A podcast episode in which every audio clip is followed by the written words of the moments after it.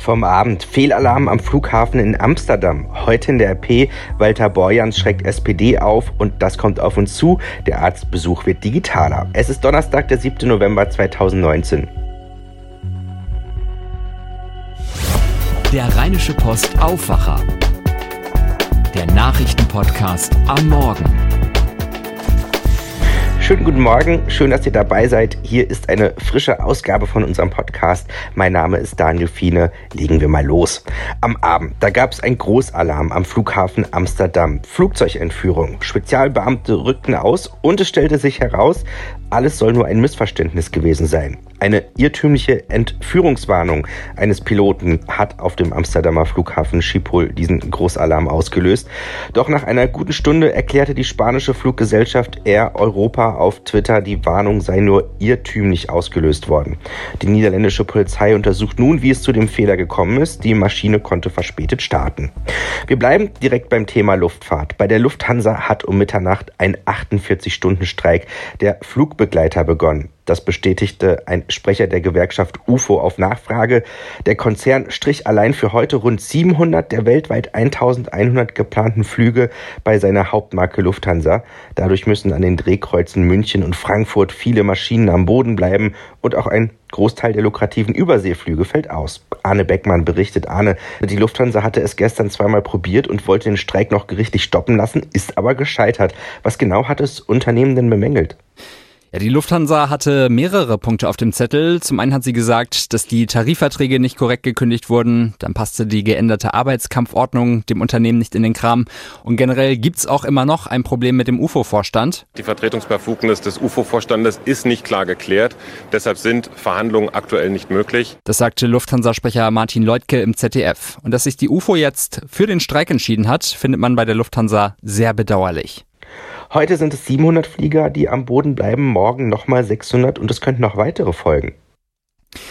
Ja, und zwar nicht nur bei der Lufthansa, sondern auch bei den Lufthansa-Töchtern, also zum Beispiel Eurowings. Die könnte das dann sehr hart treffen. Heute will sich die UFO dazu äußern. Wie es danach weitergeht, liegt auch in der deutschen Lufthansa. Ob sie ihren Anteil dieses Konflikts ernst nehmen und auch endlich auf uns zugehen, sollte das nicht so sein, haben unsere Kollegen uns auch den ganz klaren Auftrag gegeben. Wir sind bereit für ausgeweitete Streiks, um unsere Forderungen durchzusetzen. Sagt UFO-Vize Daniel Flor. Was genau sind denn die Forderungen? Also die rund 21.000 Lufthansa-Flugbegleiter sollen höhere Spesen bekommen und auch höhere Zulagen. Und Saisonkräfte sollen einen besseren Zugang bekommen zu regulären Anstellungen. Und daneben fände der UFO-Vorstand natürlich auch gut, wenn der Streit abseits dieser Forderungen langsam mal beigelegt wird und die Lufthansa den Vorstand anerkennt von der UFO. Das Unternehmen sagt ja, der darf eigentlich keine Tarifverträge mehr für das Kabinenpersonal durchsetzen. Die Gerichte haben da aber anderweitig entschieden gestern und gesagt, doch, das geht. Betroffen sind die 180.000 Fluggäste. Sind die alle anderweitig untergekommen? Also für die gab es mehrere Optionen. Also schon vor ein paar Tagen hieß es ja, wer umbuchen möchte, kann das kostenfrei tun. Also entweder auf einen anderen Flug von einer anderen Airline, auch außerhalb des Streikzeitraums, oder man konnte auch auf die Bahn wechseln, zumindest bei innerdeutschen Flügen. Dann wurde es ja gestern konkret, als der Streikflugplan rauskam. Da war dann ja klar, welche Flüge tatsächlich wegfallen. Und die betroffenen Kunden, die dann noch nicht selber umgebucht hatten, wurden automatisch umgebucht und haben dann entweder eine SMS bekommen mit allen wichtigen Infos oder wurden über die Lufthansa-Homepage informiert. Ein Bericht von Arne Beckmann von der DPA. Heute lest ihr auf dem Titel Walter Borjans schreckt SPD auf. Der Kandidat für den SPD-Vorsitz rät seiner Partei davon ab, in ihrer jetzigen Verfassung einen Kanzlerkandidaten zu küren. Dafür erntet er aus den eigenen Reihen teils harsche Kritik und das steckt dahinter. Der frühere NRW-Finanzminister und Kandidat für den SPD-Vorsitz Norbert Walter Borjans hat mit seiner Äußerung über einen momentanen Verzicht auf die Kanzlerkandidatur seiner Partei für Irritation gesorgt. Knapp zwei Wochen vor Beginn der Stichwahl um den Parteivorsitz sagte er dem Spiegel Zitat, ich glaube, ich würde erst erstmal dafür werben, dass wir einen Spitzenkandidaten aufstellen. Noch nie hat die SPD darauf verzichtet, mit einem Kanzlerkandidaten in einen Bundestagswahlkampf zu ziehen. Mit Spitzenkandidaten treten traditionell die kleineren Parteien an. Walter Borjans geht gemeinsam mit der Bundestagsabgeordneten Saskia Esken gegen Bundesfinanzminister Olaf Scholz und die Brandenburger Sozialdemokratin Clara Gleiwitz in die Stichwahl.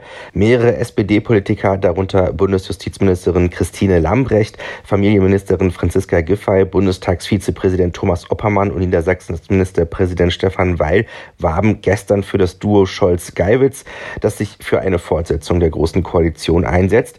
Der Vorsitzende der SPD-Fraktion in NRW, Thomas Kutschaty, sprach sich dagegen für Walter Borjans und Esken aus, die der GroKo eher skeptisch gegenüberstehen. Er werde dem Duo eine Stimme geben, sagte Kutschaty. Eine Wahlempfehlung an die NRW-SPD für die zweite Runde der Mitgliederbefragung werde er aber nicht abgeben. Der Landesverband habe mit der Nominierung von Walter Borjans und Esken ohnehin schon ein Signal gesetzt. Am Mittwoch bemühte sich Walter Borjans nochmal um eine Konkretisierung seiner Äußerungen. Zitat, in der aktuellen Situation und mit einem weiter so wäre eine SPD-Kanzlerkandidatur wenig überzeugend, sagte er unserer Redaktion. Und weiter, ich bin aber davon überzeugt, dass es Saskia Esken und mir als Parteivorsitzenden gelänge, der Partei neue Hoffnung zu geben und eine Regierungsmehrheit mit der SPD an der Spitze zu schaffen. Dann wäre die SPD-Spitzenkandidatur selbstverständlich eine Kanzlerkandidatur. Auch Thema bei uns die genossenschaftliche Sparda Bank West fährt in den nächsten Jahren einen radikalen Sparkurs. Bis 2022 sollen dem Vernehmen nach 250 der derzeit 1000 Arbeitsplätze gestrichen werden. Damit würde jeder vierte Arbeitsplatz wegfallen.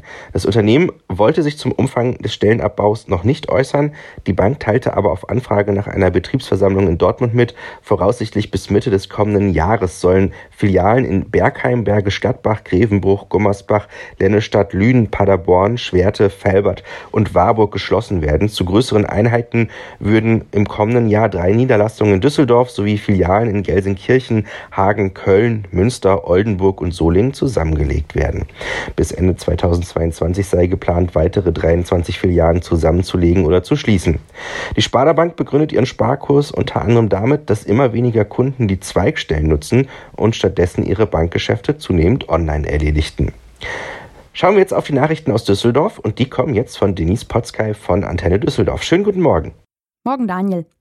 Der Verkehrsausschuss hat sich gestern im Rathaus zusammengesetzt und sich intensiv mit dem Thema Verkehrswende beschäftigt. Wie es da weitergehen soll, das schauen wir uns heute Morgen genauer an. Und wer sich gerne schon vor dem 24. Dezember ein bisschen in Weihnachtsstimmung bringen will, kann sich jetzt schon Tickets für das Weihnachtssingen in der Arena sichern.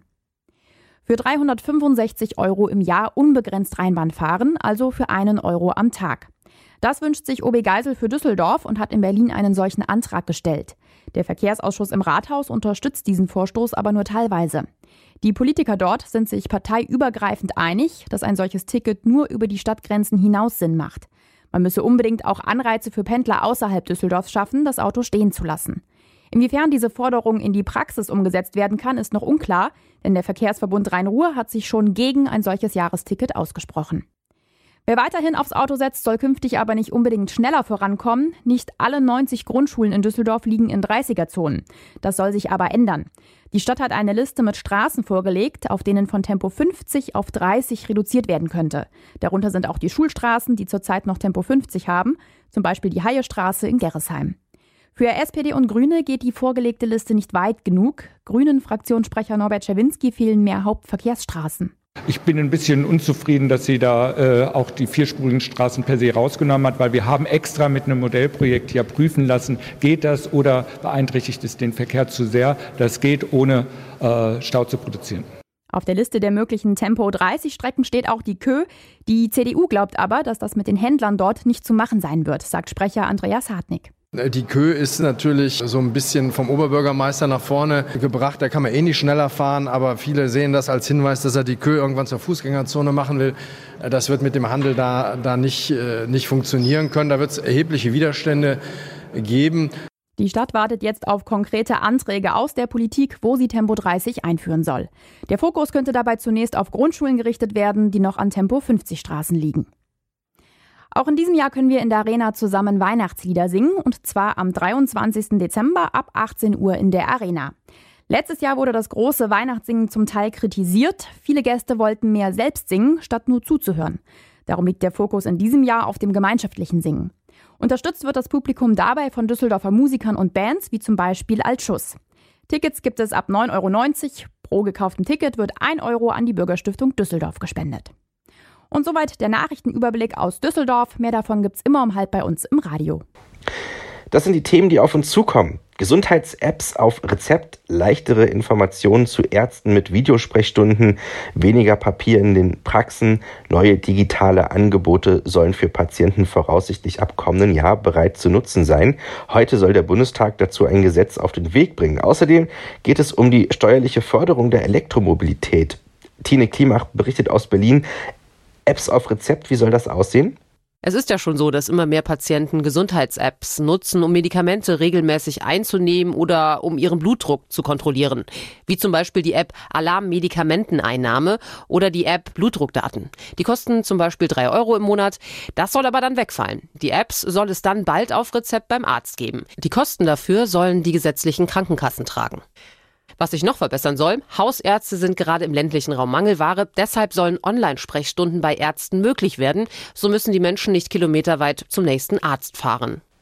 Ein weiteres Thema im Bundestag, die E-Mobilität will die Regierung über die Steuer vorantreiben. Wie genau? Das neue Gesetz soll da an mehreren Punkten ansetzen. Also schon jetzt gibt es zum Beispiel Steuervorteile für elektrische Dienstwagen. Diese Regelung läuft aber bald aus und soll jetzt verlängert werden. Dann geht es auch noch um Elektrolieferfahrzeuge. Für die sind Sonderabschreibungen vorgesehen, damit sie finanziell attraktiver werden für Firmen. Und auch für Pendler soll sich was verbessern. Es wird heute über Steuervorteile beim Jobticket beraten. Damit soll es für Arbeitnehmer attraktiver werden, das Auto stehen zu lassen und mit Bus und Bahn zu fahren. Ein Bericht von Tine Klimach von der dpa. Der Aufsichtsrat der Deutschen Bahn wird auf seiner Sitzung heute die geplanten Gehaltserhöhungen für den Vorstand des Schienenkonzerns ablehnen. Das erfuhr unsere Redaktion aus Kreisen des Bahnmanagements. Ursprünglich stand auf der Tagesordnung des Kontrollgremiums eine Anhebung der Vorstandsgehälter um 33 Prozent, was in der Summe insgesamt 1,5 Millionen Euro ausmachen würde. Der geplante Anstieg der Managergehälter hatte in der Öffentlichkeit Empörung ausgelöst. Mit seinem zweitägigen Besuch in Deutschland will US-Außenminister Mike Pompeo die transatlantische Partnerschaft stärken. Wachsende Bedrohungen aus Russland, China und dem Iran machten ein verstärktes Engagement nötig, teilte das US-Außenministerium zum Auftakt der Reise mit. Pompeo ist am Abend in Nürnberg eingetroffen. Ein erstes politisches Treffen gibt es am Mittag in Mödler-Reuth an der ehemaligen innerdeutschen Grenze, wo Pompeo knapp 30 Jahre nach dem Fall der Mauer Außenminister Heiko Maas treffen wird. Schauen wir auf das Wetter. Ungemütlich trifft es heute ganz gut, denn es gibt Wolken, leichter Regen und Wind, die begleiten uns mindestens bis zur Mittagszeit. Mehr als 10 Grad sind nicht drin. Am Nachmittag kann sich die Sonne besser durchsetzen. Spätestens zum Feierabend klart es dann auch auf. Das war der Rheinische Postaufwacher für heute. Mein Name ist Daniel Fiene. Habt einen guten Donnerstag zusammen. Mehr bei uns im Netz www.rp-online.de